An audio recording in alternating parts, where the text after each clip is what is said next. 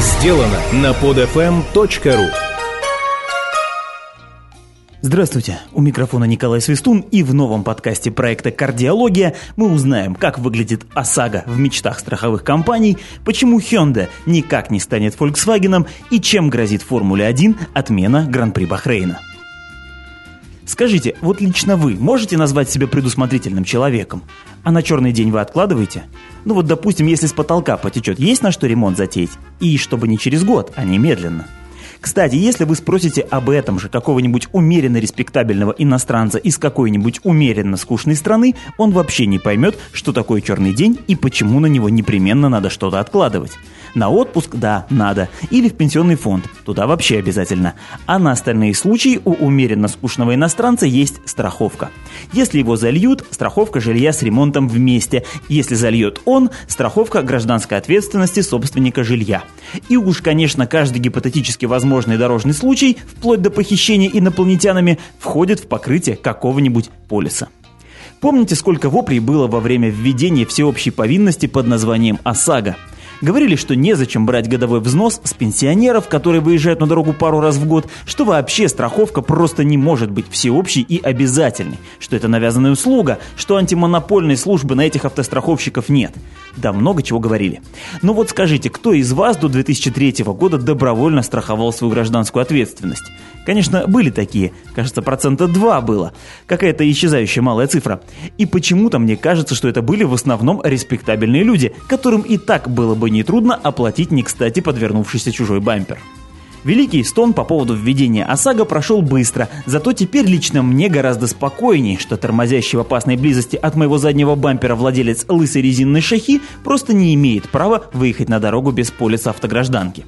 Правда, теперь спокойствие мое начинает улетучиваться, потому что автостраховщики решили заставить нас платить дважды. Как выглядит идеальная схема их глазами, сейчас расскажу. Предположим, некоторому водителю, назовем его А, случилось встать не с той ноги. В результате длинной цепочки мелких происшествий, которые случаются в подобные дни, он этой самой не той ногой давит педаль тормоза чуть позже, чем следовало бы.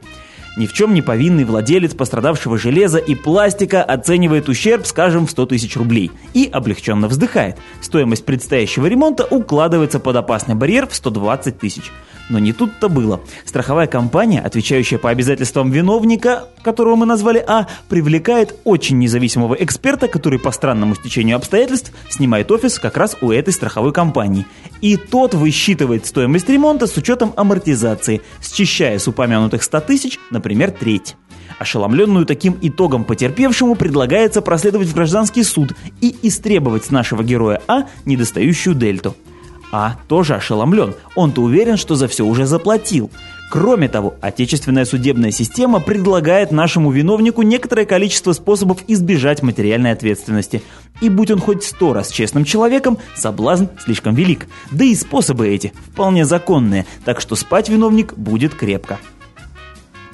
Конечно, в результате долгих споров потерпевший может добиться выплат в полном объеме, но теперь страховщики проталкивают пакет поправок, которые позволят им перекладывать свои обязательства на собственных клиентов. Задумано любопытно, не правда ли?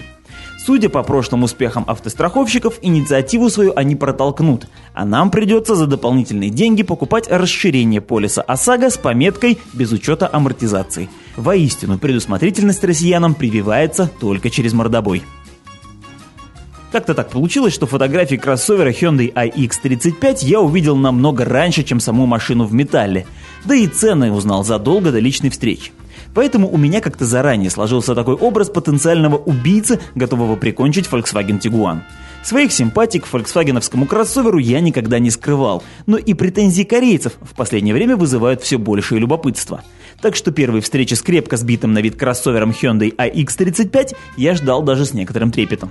На фото этот малыш-крепыш производит впечатление твердо стоящего на колесах мачо. Стоит сократить дистанцию и посмотреть на кузов невооруженным глазом, как иллюзия сразу рассыпается. Удачные элементы вроде фордоподобных фар и раздутых арок соединены безвольными плоскими поверхностями. Знакомая картина. Сначала дизайнеры нарисовали удачный прототип, а потом технологи с маркетологами принялись бороться за простор в салоне. Исследование салона подтверждает теорию. Яркие приборы, неплохие сиденья, вертикальные дефлекторы, на вид все очень приятно, но на ощупь разочаровывает. Повсюду никак не используемые поля дешевого пластика. Конечно, рабочие постарались лучше дизайнеров, но одного ощущения качественной сборки для покупки машины за миллион явно недостаточно. Первая же попытка прокатиться заставляет задаться вопросом о том, здоров ли мотор.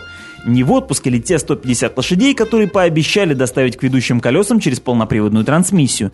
И откуда этот грохот в подвеске? Где плавность и энергоемкость, которой ждешь от довольно крупного, пусть и рыхлого на вид автомобиля?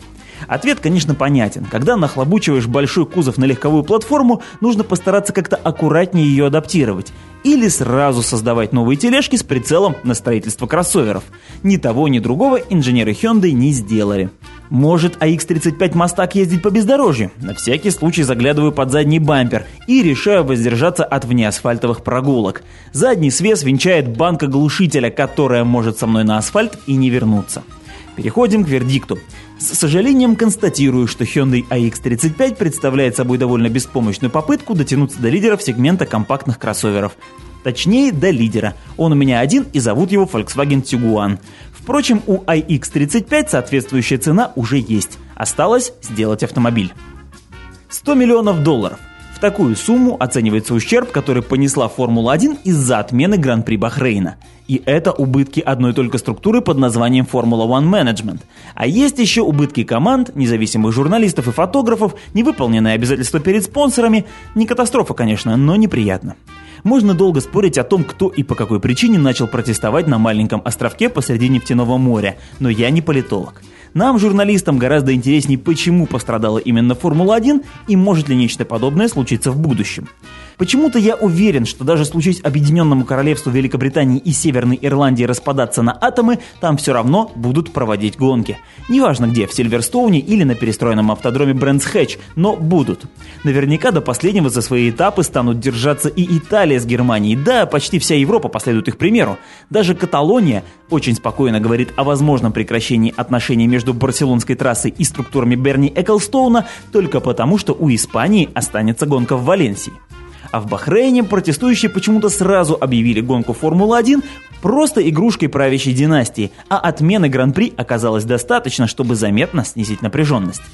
И не думайте, пожалуйста, что в 2004 году, когда гонка проводилась впервые, правящий мир Хамад бин Ильса Аль-Халифа говорил что-то вроде «Вот мы построили себе игрушку и будем с ней играть». Нет, положенное количество речей о развитии всей страны в целом и автоспорта в частности было сказано, а само право на ближневосточный гран-при Бахрейн выиграл в споре с Египтом, Ливаном и Объединенными Арабскими Эмиратами. Можно смело сказать, что в случае с первыми двумя судьба гонки была бы еще более плачевной, а Объединенным Арабским Эмиратам пришлось ждать свою гонку еще целых пять лет. За те 7 лет, которые Гран-при Бахрейна занимал место в календаре Формулы-1, никакого особенного развития автоспорта в этой стране не случилось. У Бахрейна, как и прежде, есть один автогонщик – Салман Аль-Халифа, который после тщетных попыток выиграть хоть что-нибудь в европейских формулах, принялся собирать подиумы и победы в ближневосточном кубке Порше. И это только подтверждает давнюю истину о том, что сколько гонок Формулы-1 не проводи, автоспорт от этого не появится. По этой же логике, случись протестующим списаться в Твиттере где-нибудь в Индии или Малайзии, мы можем запросто остаться еще без пары гонок. В принципе, для владельца коммерческих прав на Формулу-1 Бернарда Эклстоуна это уже повод начать посыпать голову пеплом. Это ведь он ратовал за продвижение королевских гонок в разные сомнительные с точки зрения цивилизации королевства. Как показывает практика, дурные деньги заканчиваются в самый неподходящий момент и от Формулы-1 избавляются, как от лишней бижутерии. Впрочем, потерю даже всего Ближнего Востока Формула-1 переживет. Пережила же она очередной уход из очень даже благополучных Соединенных Штатов. Но для тех, кто стоит в очереди за собственным гран-при, цена входного билета может заметно вырасти. Терять деньги господин Эклстон очень не любит. И это все на сегодня. Да пребудут с вами силы и ньютон-метры, а как пользоваться тем и другим, расскажу вам я, Николай Свистун. До встречи. Скачать другие выпуски этой программы и оставить комментарии вы можете на podfm.ru.